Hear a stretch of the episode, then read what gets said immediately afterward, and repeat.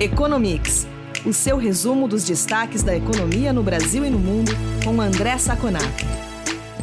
Olá, ouvintes do Economics. Aqui é o Eduardo Vasconcelos, jornalista da FEComércio. Estou aqui com o André Saconato, começando mais esta edição do podcast. Tudo bem, Saconato? Olá, Edu, tudo bem? Um olá especial aos nossos ouvintes.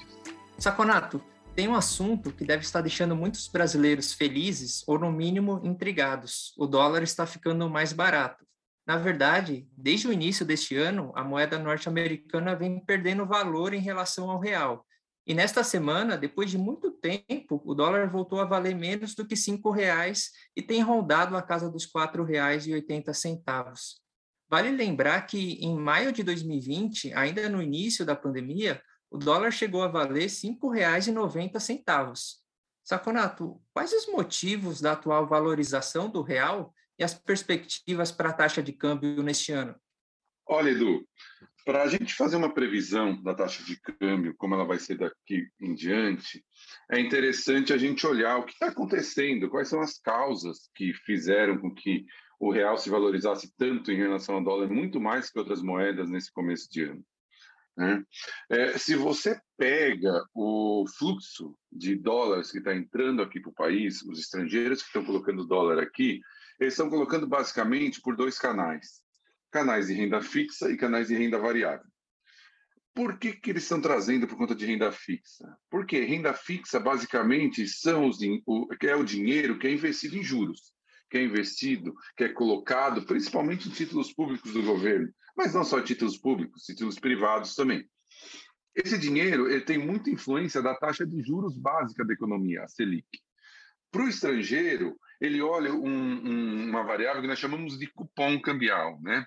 que é a diferença entre a taxa de juros do Brasil, taxa de juros dos Estados Unidos e a expectativa de desvalorização. É, se nós é, pegarmos o que está acontecendo aqui no Banco Central, que levou a taxa de juros que saiu de 2% para 11,75%, nos Estados Unidos, que saiu de zero, de zero, da faixa de 0 a 0,25 para 0,25 a meio, aumentou muito o diferencial de juros. Então, os estrangeiros fazem o que nós chamamos na economia de carry trade. O que é carry trade? Eles tomam emprestado lá e investem no Brasil.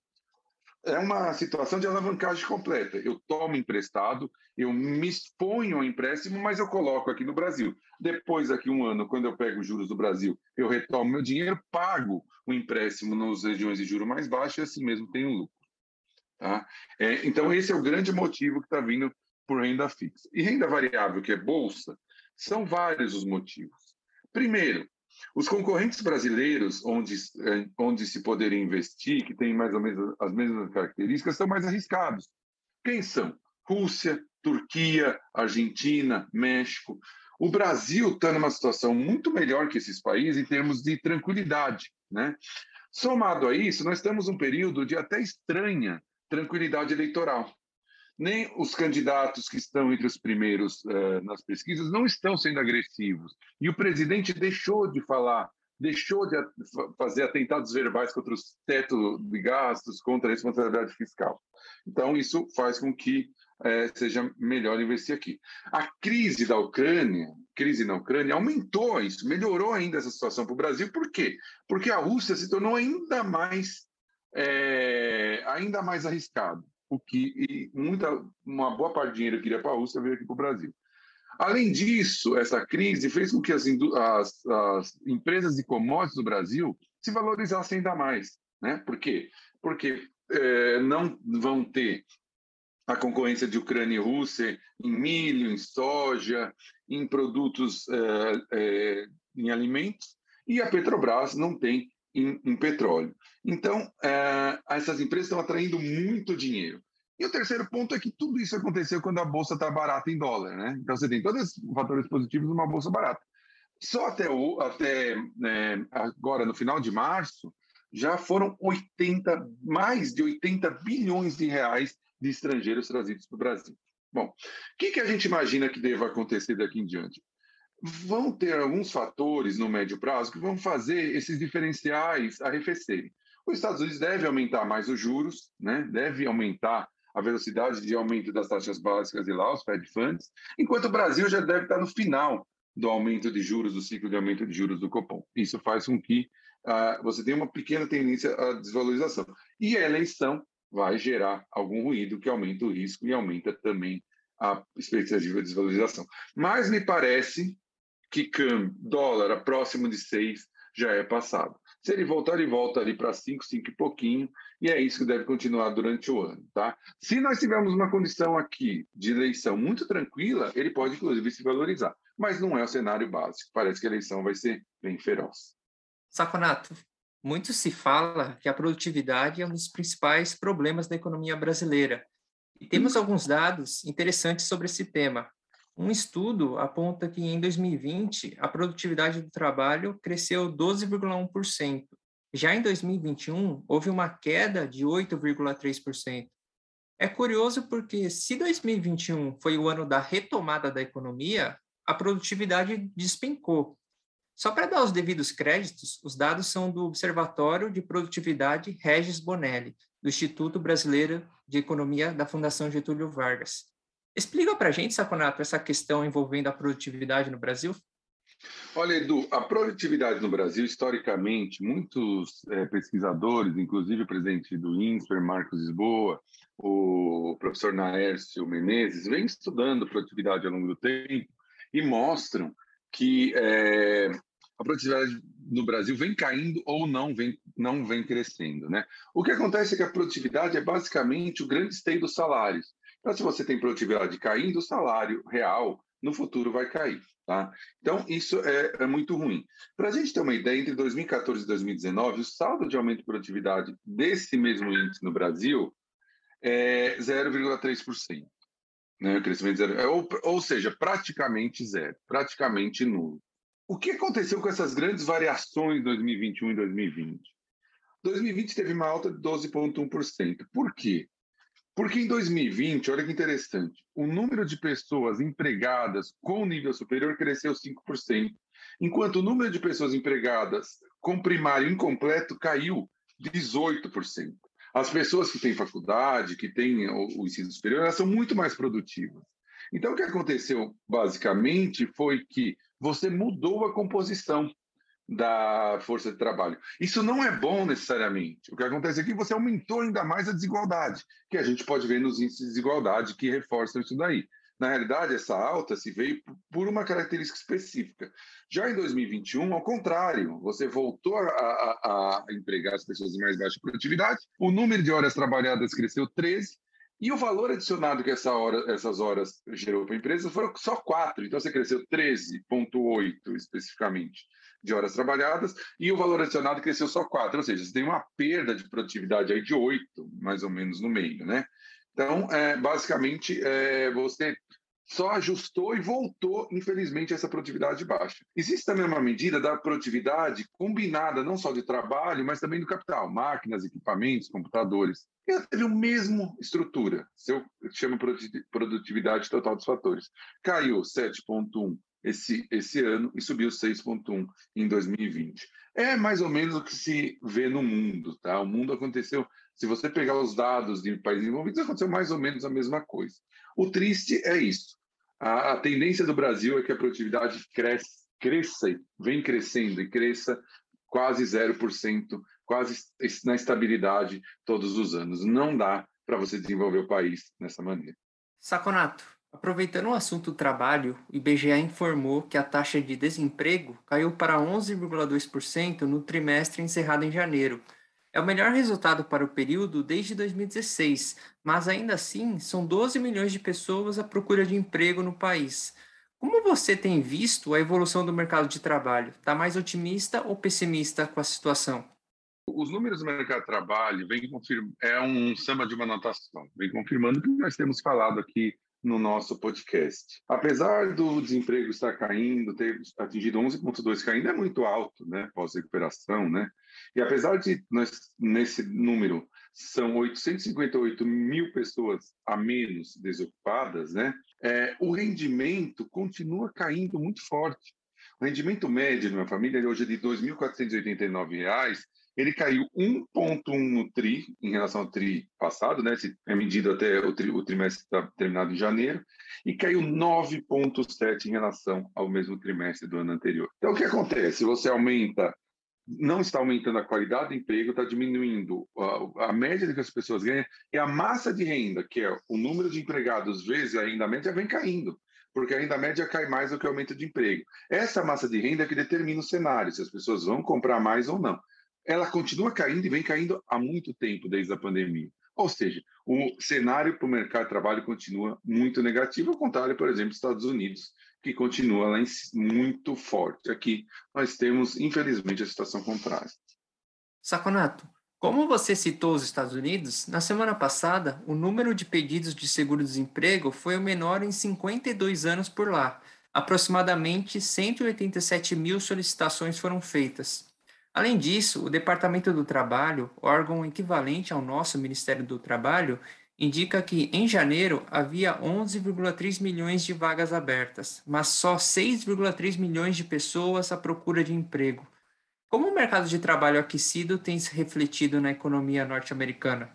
Olha, Edu, depois de, de, analisarmos esses números que você falou, gostaria de ser uma mosquinha e conseguir penetrar na reunião da última reunião do Fed, né, do Banco Central Americano, que elevou a juros apenas em 0,25%. Se nós temos, basicamente, duas posições abertas para cada desempregado nos Estados Unidos, a situação inflacionária no mercado de trabalho é gigantesca, é absurda. Nós temos uma situação de que as pessoas não estão procurando mais seguro-desemprego, 187 mil na semana é um número muito baixo, porque não tem desempregado. O turnover é gigante, as pessoas estão mudando de trabalho para aumentar o salário, principalmente em serviços. Você não tem mais, uh, em alguns postos, por exemplo, hotéis, restaurantes, você tem falta de mão de obra os lugares estão é, diminuindo a oferta de vagas, diminuindo a oferta de lugares, de cadeiras, porque não tem. Então, na realidade, é uma situação é, extrema. E, os, e o desemprego está abaixo de 4%, 3,9%, 3,8%. Né? Isso vai começar alguma hora, com os salários aumentando, salários pressionantes, vai começar uma hora a aumentar a inflação numa tal maneira que o aumento real dos salários vai ser menor que o aumento da inflação. E aí você ajusta a economia da pior forma possível. Para a gente ter uma ideia aqui do que eu estou falando, saíram os dados de novas casas, né, construídas, de vendas, desculpa, de novas casas nos Estados Unidos é, no, mês de, no mês de março. Foram 772 mil novas casas, uma queda de 2%. Aí você perguntou, eles foram e perguntaram para quem constrói essas casas por que dessa queda. A resposta foi quase uníssona. Aumento do preço de materiais e aumento do preço da mão de obra, muito forte.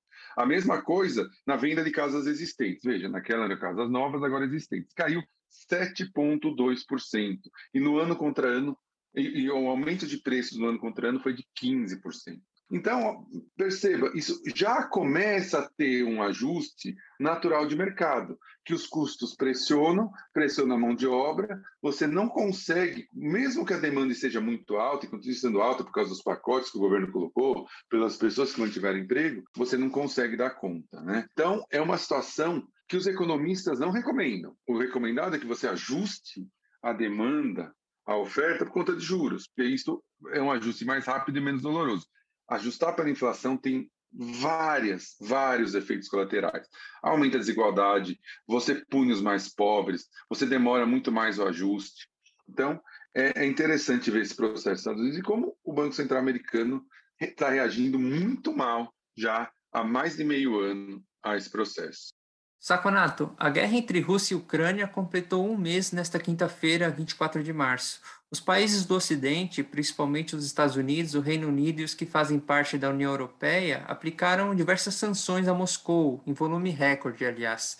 Inclusive, o chanceler russo Sergei Lavrov afirmou que o Kremlin se surpreendeu com a escalada das sanções.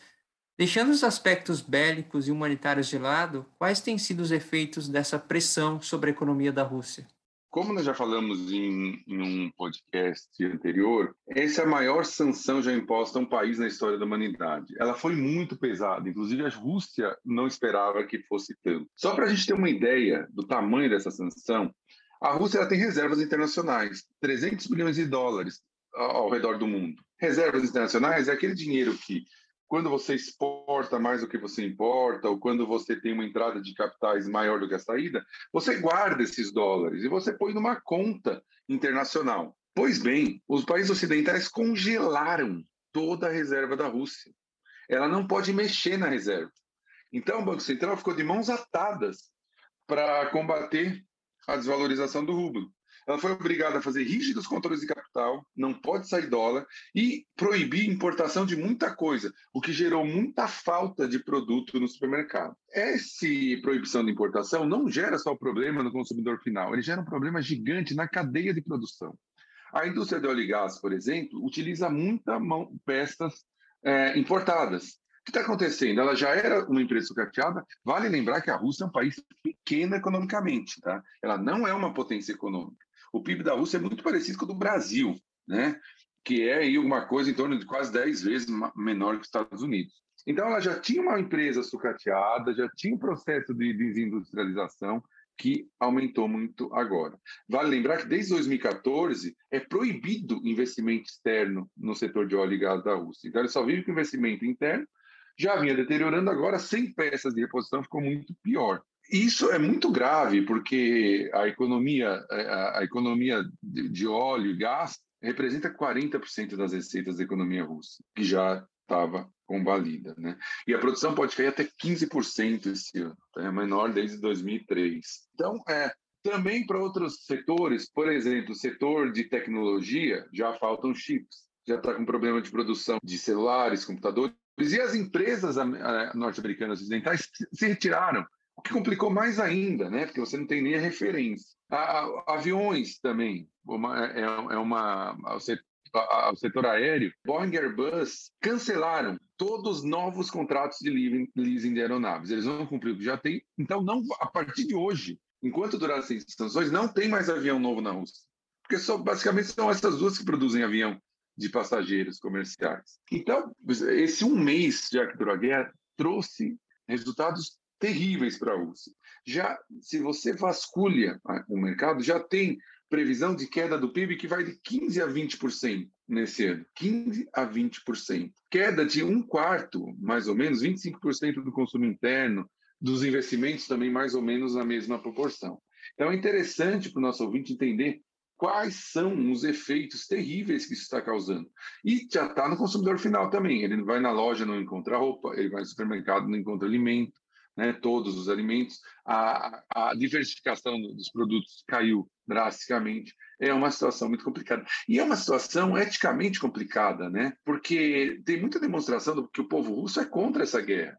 Eles só não conseguem é, mostrar isso muito, muito mais diretamente porque o governo é um tirano e prende todo mundo que tenta se manifestar. Mas a situação da economia russa é bem complicada esse ano, sim. E isso é muito por conta dessas restrições. Saconato, obrigado pela entrevista. É isso por essa edição. A gente volta a se falar no próximo episódio do Economics. Muito obrigado, Edu, pela nossa conversa. Obrigado aos ouvintes que estiveram conosco até agora. E nos vemos na próxima edição do nosso podcast.